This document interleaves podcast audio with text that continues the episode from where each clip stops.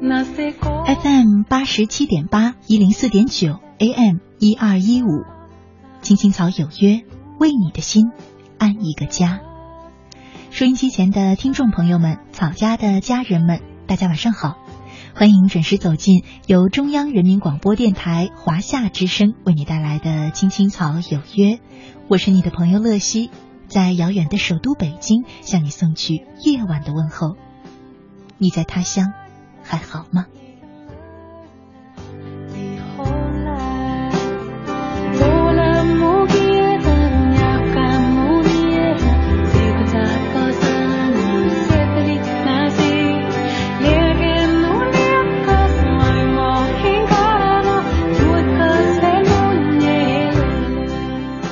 天呢是二零一五年的八月二十号，是星期四，和大家呢一起走进草家每周四的幸福密码。对很多朋友来说，今天是个特别的日子，是中国的传统节日七夕啊，也是中国的情人节嘛。很多朋友也许此时此刻正在和自己的爱人一起过节。那今天的你有没有和自己喜欢的人一起庆祝这个节日呢？还是说你在默默的思念着那个你喜欢的人？还是你在这一天感受了爱情之后，在期盼着爱情呢？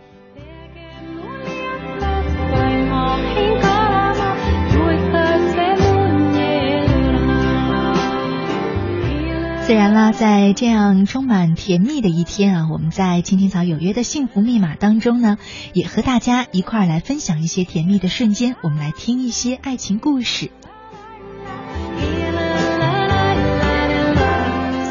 那同时呢，我知道也有很多朋友啊，一年一度的七夕都是想借着这个机会，赶快对自己心爱的人表白。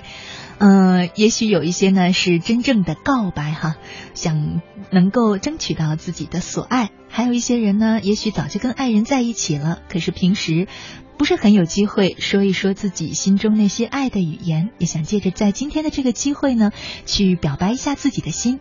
所以昨天就已经提前通过微信公众号和大家说，在今天七夕节的晚上节目当中呢，会替大家说出那些爱的告白。那如果你没有提前参与到我们的节目当中，现在也还来得及，在微信上查找我的账号“乐西”，快乐的乐，珍惜的惜，找到我的账号加关注，就可以留言给我们了。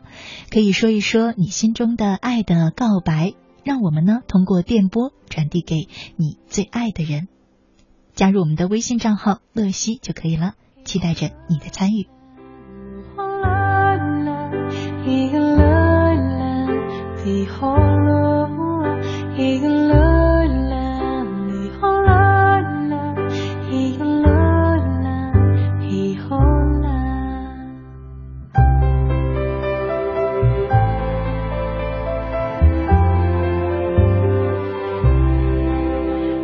te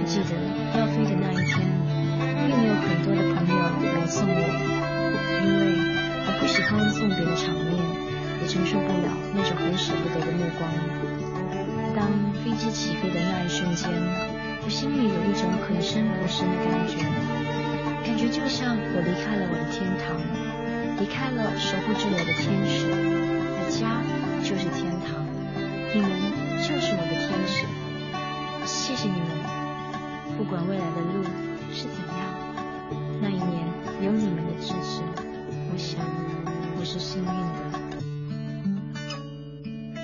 青青草有约。让幸福的人更幸福，让孤单的人不孤单。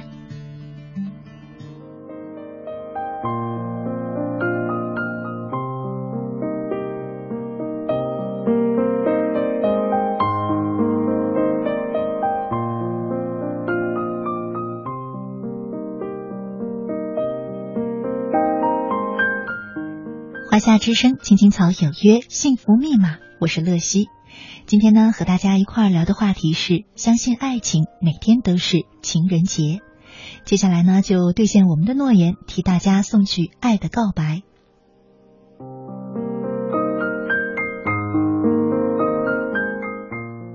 一位叫做 Spring 的朋友，他说：“小米，我不知道确切是从什么时候开始喜欢上你的。”但我确切的知道，是支教结束分离两年后的重逢，让我们的未来有了在一起的可能。你是那样的美丽、善良、纯粹、独立，而且体贴他人，俨然天使般的存在。我爱你，愿意付出所有，只求能和你在一起。如果能娶到你，那就是我今生最大的福气。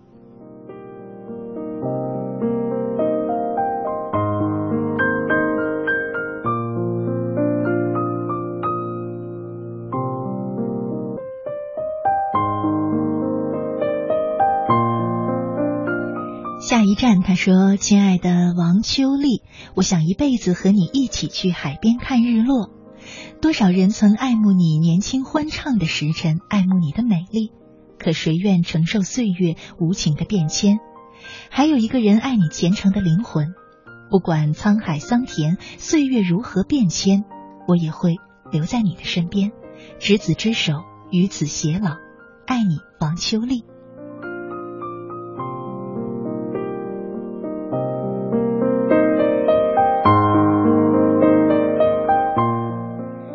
被抛弃的灰太狼，他说：“小婷，我没有那么多的甜言蜜语对你说，我只想对你说声对不起。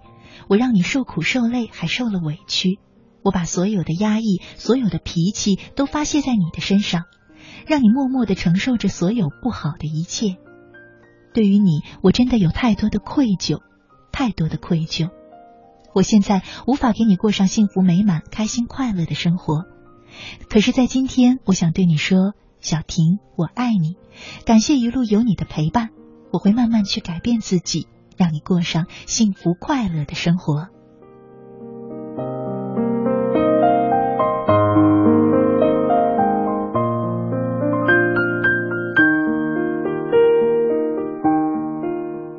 潇潇他说，芒果给哈密瓜的留言。呱呱，因为你，我遇到了更好的自己。七夕最是希望家人都身体健康。呱呱，你一定要锻炼身体。我不怕你爱我不够多，你爱我不够多的时候，我爱你多一点就是了。总之，我们一定会是一个圆。但是我害怕意外，我害怕病魔，害怕我们无法避免。我们一定要提前做好准备，打一场胜仗。呱呱，七夕快乐，一生健康。爱你的小芒果，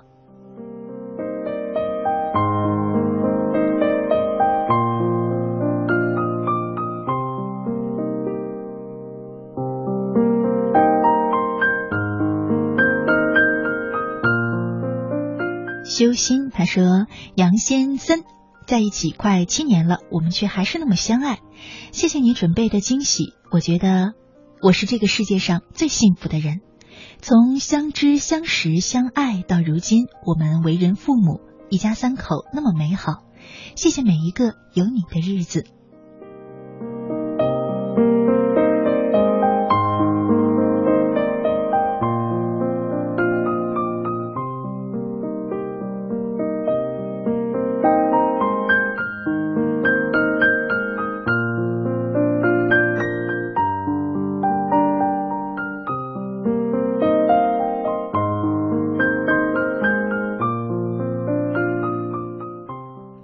过的泪不会有痕迹。他说：“老婆，我永远爱你。虽然平时有些小吵小闹，我觉得夫妻之间是有一些的。每次吵过后，其实我都自我反省，真的。你说的没错，我是把朋友看得比你还重，但是你又错了。我虽然这样对他们，可你是我的老婆，难道你在我的心里不重要吗？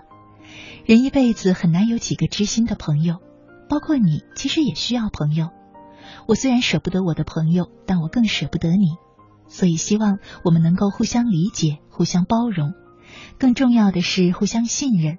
如果夫妻之间连一点点的信任都没有，那我们之间就真的会存在很大的问题了。虽然我们是夫妻，可我希望你我都有一点自己的隐私。我相信你，你信任我，希望你能和我一样互相信任，你亲爱的老公。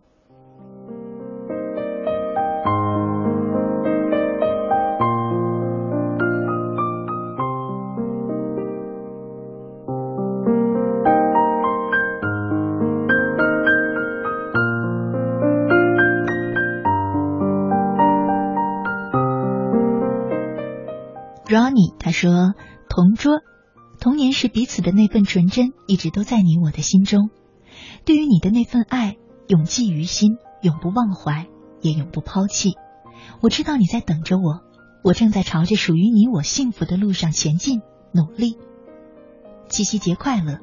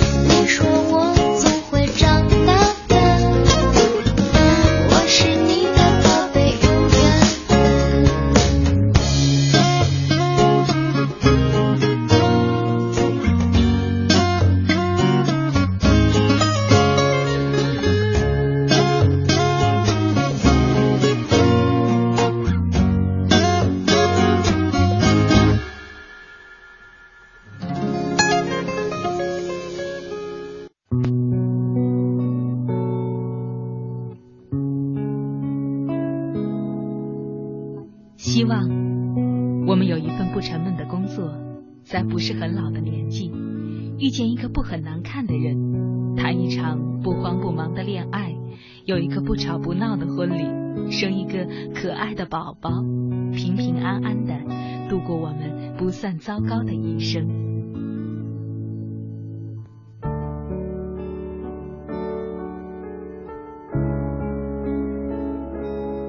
青青草有约，陪伴你度过即使是平凡但却不平淡的一生 for the first time。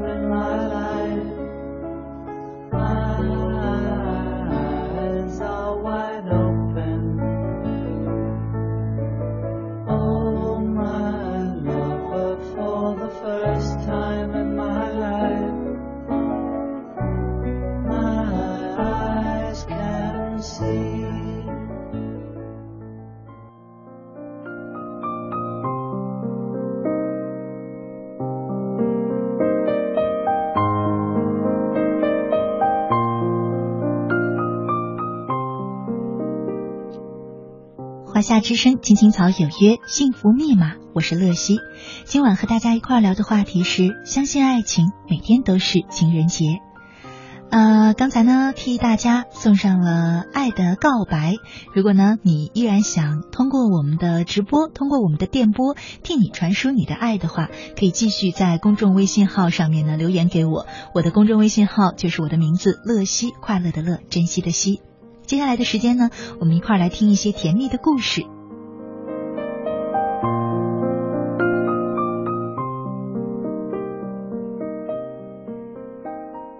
每天午饭之后，小云都在食堂的饮料窗口买一瓶冰红茶。但是那天卖饮料的阿姨告诉她，冰红茶卖完了。转身刚要走，一个男生递过来一瓶冰红茶，塞到小云手里，转头就走。小云愣了，心里无数个问号，但还是反应过来，至少要先追上去把钱给人家。他们就这样认识了。不久，小云就成了轩的女朋友。当然，小云追上轩塞给他钱的时候，并没有注意到隔壁桌有几双焦灼的目光，也没有意识到那天是情人节。这个莫名其妙的偶遇，其实是一次蓄谋已久的相识。完整的故事是，轩喜欢小云很久了，像很多落俗的人物设定。轩天生腼腆，小云惹人喜爱。在相当长的一段时间里，轩只是默默的关注着小云，在很多次擦肩而过的时候，幻想着能跟他打个招呼，但从来没有鼓起勇气迈出相识的那一步。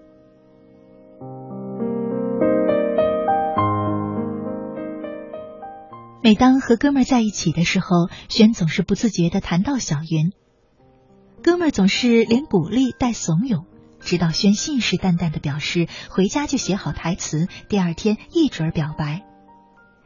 但是隔天再碰头，拿出来的永远是皱巴巴的白纸一张，因为每天坐在书桌前，只要想到表白这两个字，轩就立刻焦虑症上身，脑子里几乎是空白的。终于，哥们受不了每天观摩暗恋的戏码，于是那天中午，他们在女生来之前提前包圆了饮料窗口的所有冰红茶，肉疼的各自抱回了宿舍，只剩下一瓶塞给了轩。一通威逼利诱之下，轩终于答应配合演出。可惜上了台，轩还是胆小的提前落跑。幸好在隔壁桌观战的哥们儿急得几乎要拍案而起的那个刹那，小云追了上去。后来，他们无数次的彼此嘲笑说：“虽然脚本写的不赖，但没想到男演员却怯了场，以至于差点白花了那一箱冰红茶的钱呢。”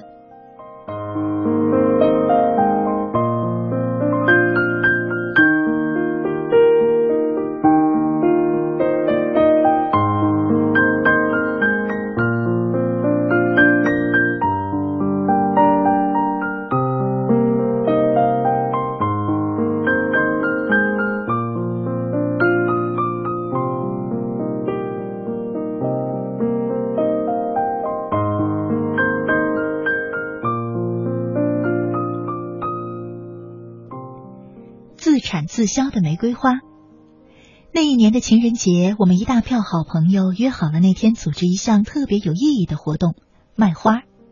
我们要以这个别出心裁的方式，在这个重要的日子里，为促进消费做出自己的贡献。花是批发来的，前一天晚上一支一支的包好，第二天上午一大捧就这么上街了，浩浩荡荡的吆喝着买花送棒棒糖。十几个姑娘小伙儿一路走在闹市街上，成了一道风景。不一会儿就赶上了一个大客户，一下买走了几十只。大家激动的讨论起这一捧花卖完，晚上到哪儿去吃一顿大餐，庆祝这个自食其力的集体情人节。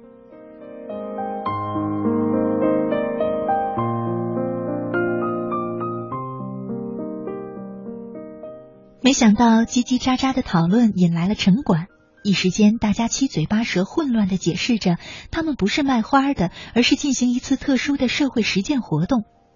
然后趁着城管还没回过神来，迅速的撤退到附近的肯德基里面去。连带午饭，这一躲就躲到了下午。除了一票朋友中的一个男生自产自销一朵玫瑰，整个下午我们都没有开张。在男生收起那朵花的时候，朋友们又是起哄又是询问，大家纷纷责怪男生有了喜欢的人还藏着掖着，真是不够朋友。我突然很想知道，这个从来没出现过的女生究竟是谁。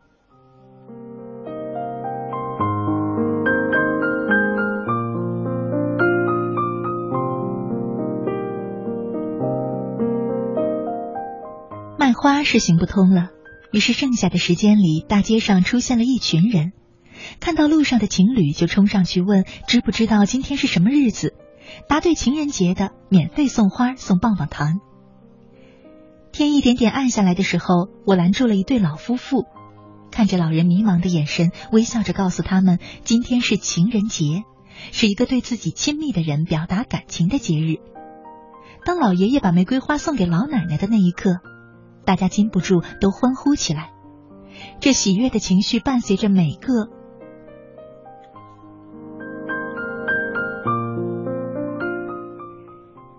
除了我心里仍旧惦记着今天这个日子，男生收起来的那朵玫瑰花会送到谁的手上，也一直缠绕着我。晚上，我和买花的男生一路回家，那句“他是谁”在嘴边直打转。第一个字几乎脱口而出的时候，男生掏出了那朵花。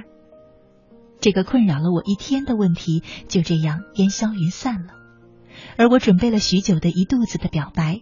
只能留给一个月之后的白色情人节了。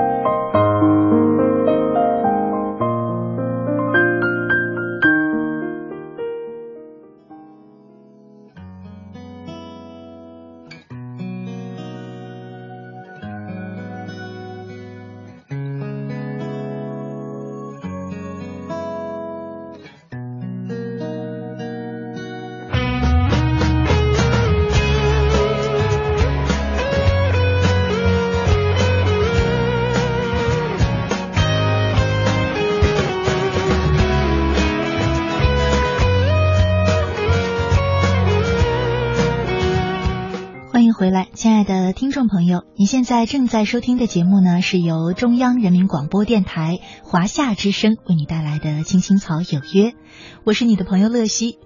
今天呢是一年一度的七夕情人节，那么在今天的节目当中呢，也替大家通过我们的节目。传递属于自己的爱的告白，所以如果你也想通过我们的电波，让你心爱的人听到你的告白之音，那么可以在我的微信账号“乐西”当中留言，留下你想对他说的话。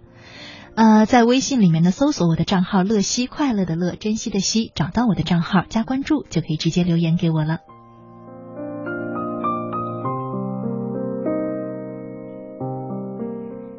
柚子他说：“亲爱的圆圆，虽然我们在面对着两千多公里的距离，一个小时的时差，一年或者两年只能见一次面。我们在两个不同的国家，可能在你需要陪伴的时候，我却不能及时的出现在你的身边。可我们都在为了相同的目标努力着。我不希望你太累，我也不愿意你太坚强。我不需要你有多成功，我只希望在异国他乡你开开心心就好。不管怎么样，还有我陪着你。或许哪天觉得自己累了、受气了，就回来吧。还有我呢，你一直都会是我的公主。简单、健康、快乐、开心就好。我爱你，一直守护着你。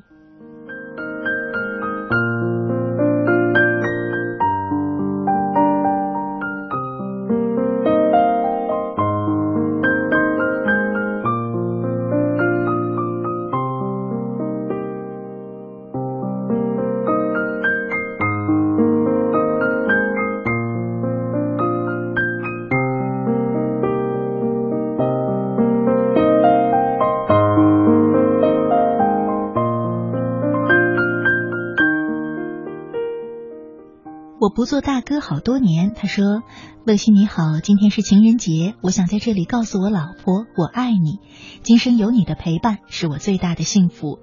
我要告诉你，虽然我没有百万的资产给你，可是我会把每个月全部的收入奉献给你。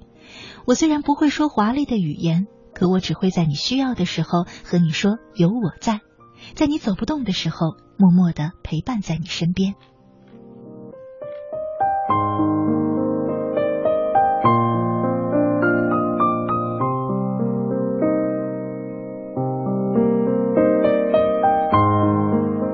刘军他说：“亲爱的小七，遇见你一年了，可惜怪我没有好好的珍惜你。现在我知道我错了，希望你可以原谅我，我爱你。”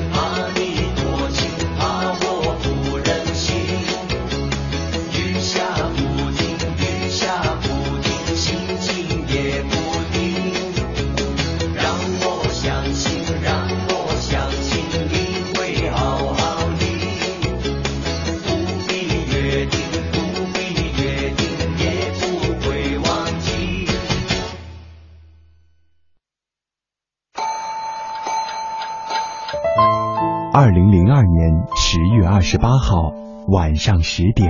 这里是中央人民广播电台华夏之声《青青草有约》，我是你们的朋友小草，在首都北京向你们问好。从那一天起，每一个迷人的夜晚都有一个温暖的声音，为你的心安一个家。我是你的朋友秋阳，欢迎收听《青青草有约》。我是你的朋友曼斯，在直播间向你送去夜晚的问候。我是你的朋友乐西，你在他乡还好吗？十二年，《青青草有约》，聆听我们对于亲情、友情和爱情的理解，诉说我们对于人生。梦想和真善美的追求，它不知承载着多少游子的思乡情怀和生活的喜怒哀乐，不知安抚过多少颗曾经失落和受伤的心灵，不知伴随着多少个朋友进入梦乡，甜甜的睡去。感恩这一路上有你的守候与陪伴。用我的声音温暖你，用你的故事打动每一位守候在收音机前的夜归人。青青草有约，愿做你人生航船的风帆，给你动力，助你前行。让我们共度风雨，共赏彩虹，携手驶向幸福与成功的彼岸。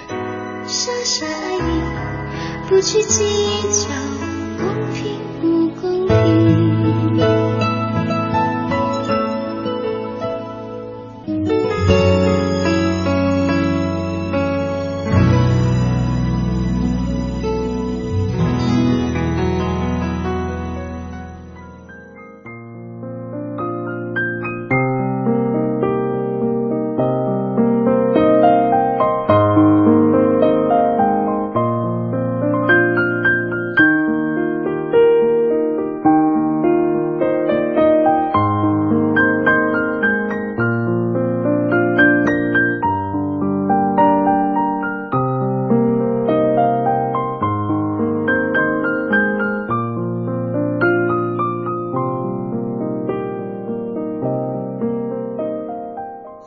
青青草有约，爱的温度啊！今天是幸福密码，对不起大家，因为今天是情人节呢，让我不由自主的脱口而出说了爱的温度。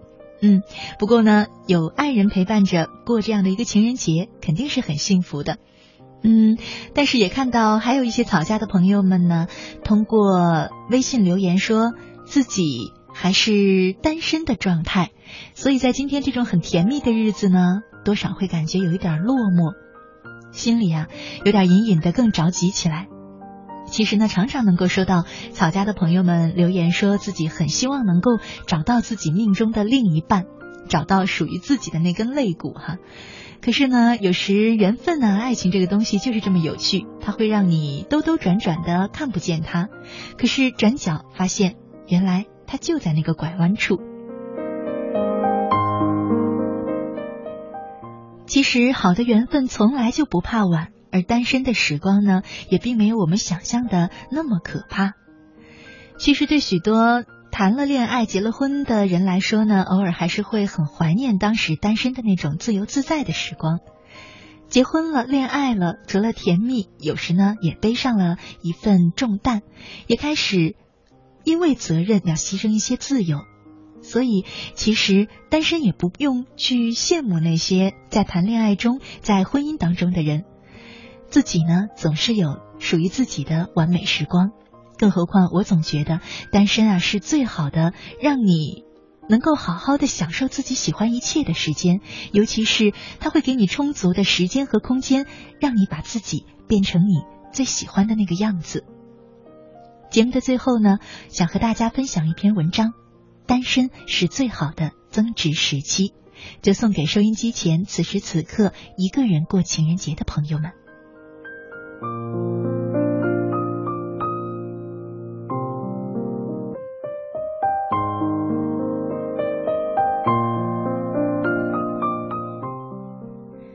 二十几岁开始，我渐渐被迫习惯了一个人的时光，仿佛作为一个成年个体，从这个年龄出发，就有了必须要独自去经营和挑战的生活，和他人再无牵扯的关联。于是，在那些孤独的日子里，我一个人找工作，一个人吃闭门羹，一个人决心辞职，一个人申请签证。一个人坐十几个小时的飞机，落在南半球的绿草丛生里，在那里一个人吃饭，一个人读书，一个人坐在咖啡馆的角落喝热可可。最惨的是，那一年我和男朋友分了手，生活里至此少了一个可以分享快乐和幽怨的角色。我突然发觉，身边怎么连一个一起看电影、分享爆米花的人都没有了。坐在电影院最中间的座位，看一场刺激暴力的枪杀片，三 D 眼镜里的子弹嗖嗖的射在我的身上。我捂着胸口，被一群扭曲在一起的情侣包围着，一个人暗暗的流着泪。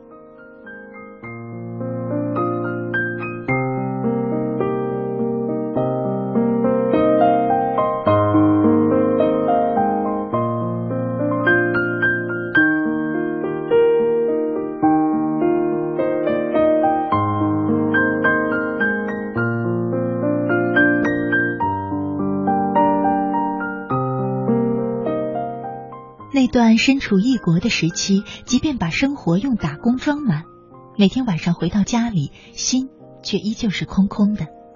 失去了身边男生的长久陪伴，仿若失去了一种共同探索生活的乐趣。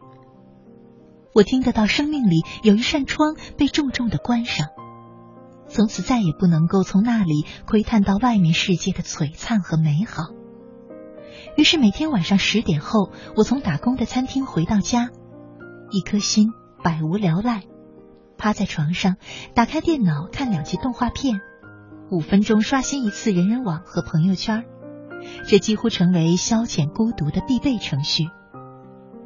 可是长久以来，我的精神异常空虚，生活严重缺乏动力，这是一种从心理上散发出的苍白，比体力上的疲惫更要糟糕。深夜里盯着天花板。身体早已睡去，精神却清醒无比，呆呆的望着窗外投进来的车灯，在墙上拉出长长的光影，双手揽住膝盖，一边害怕鬼怪，一边害怕明天。我听得到自己失望的声音，在无边的黑暗中蔓延。这就是你日复一日的生活吗？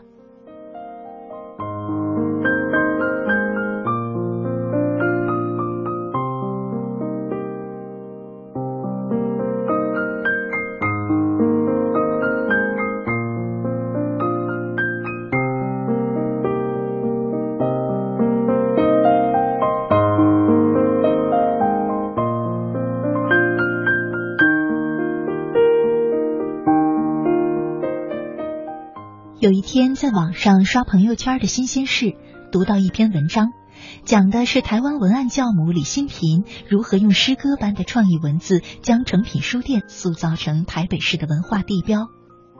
他为诚品阅读杂志做形象广告，后来就成为广告专业学生的必修课。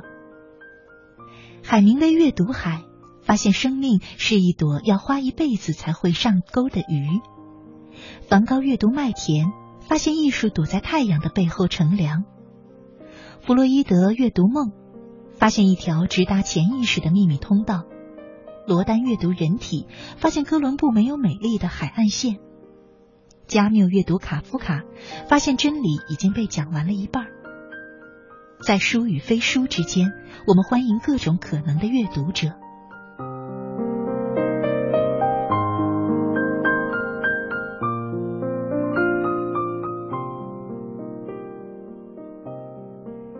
他为成品旧书拍卖会的文案也受到了粉丝的热烈追捧。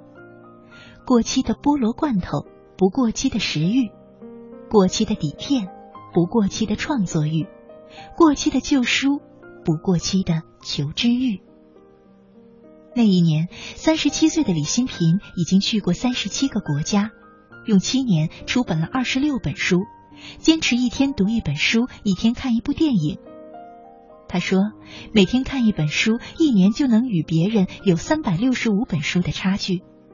而阅读是一个很棒的感受，召唤另外一个灵魂来跟你对话，这是最大的资产，没有人可以拿得走。这个把生命活成一场盛宴的女人，就成了我日后的自我拯救。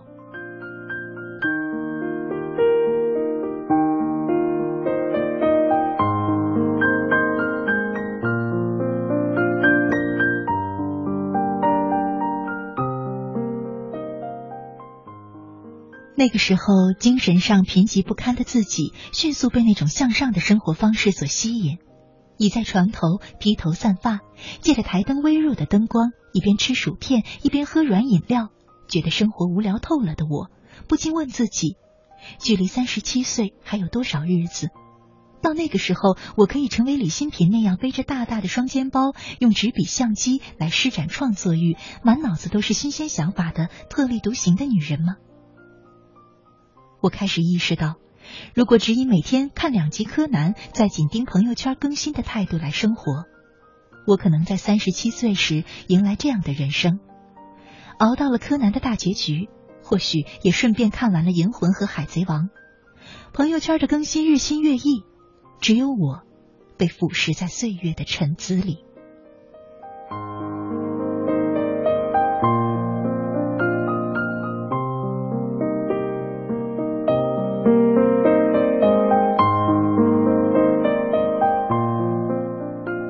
是在那一年，我发觉单身的时光并没有想象中那样无聊。虽然失去了两个人在一起尝试新鲜构造浪漫的快乐，可是如果能够在生活里为自己树立良好上进的目标，在持续不断的坚持下目睹生活的蒸蒸日上，也是一件踏实美好的事情。我为自己的人生列出了一张清单。从前恋爱时没有时间看的书和电影，终于可以用一个人的日子慢慢品尝、慢慢欣赏。从前恋爱时享受美食，不知不觉长到身上的赘肉，终于可以有足够的空间用跑步去消除。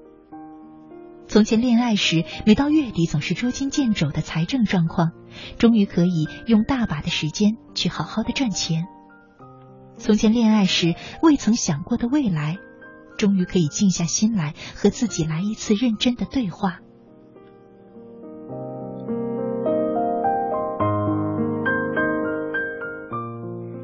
那一年，第一次沉下心来为自己做了一次生命的改造，发觉除去爱情，生活中还有那么多的东西值得自己细细的体味。严歌苓笔下心酸的移民故事，大卫芬奇镜头里的悬疑片。跑步机上持续不断的慢跑，细细琢磨菜谱，认真烘焙的巧克力饼干，都为生命提供了一种热闹欢腾的存在感。单身的这一年，我读了二百余本书，看过九十几部电影，跑掉一千几百公里的距离，吃掉让人感动的很多自制美味，发觉读书是让人成长最快的方式，运动提供了静心思考的途径，看电影是旅行的最佳替代品。研究美食是女人的另类才情。单身清单上的大多数可以被移除，而那些暂时还没有完成的，就留给更加努力的下一年。我的精神达到了前所未有的活跃程度。回望一条从一个心灵贫瘠的小丫头过渡成一个内心宽厚的成年女子的路途，我想，我终于可以理解前任，释怀那年他对我的万般嫌弃。一个外观不过硬、内心层次又不太高的姑娘，是不配得到好的爱情的。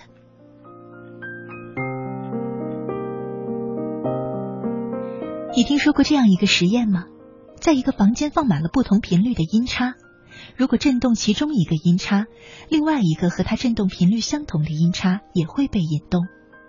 后来，它被延伸为一个理论，多年来被身边的人不断的证实。一个人的思想、情感都带有一定的振动频率，所以会吸引和他振动频率最相近的人、事、物。所以，亲爱的们，现在的你或许失恋了、单身了，还在对那段伤心的旧情耿耿于怀。可是，请收起你的眼泪和失落，因为生活欺骗过我，可我也告诉过我，生命是一场公平的赛程，在时光轴的这一端，你潜心修行，那一端就一定会有更好的人在等着你。他健康向上，幽默开朗，睿智忠诚，正等着许你一生的好光阴和不辜负。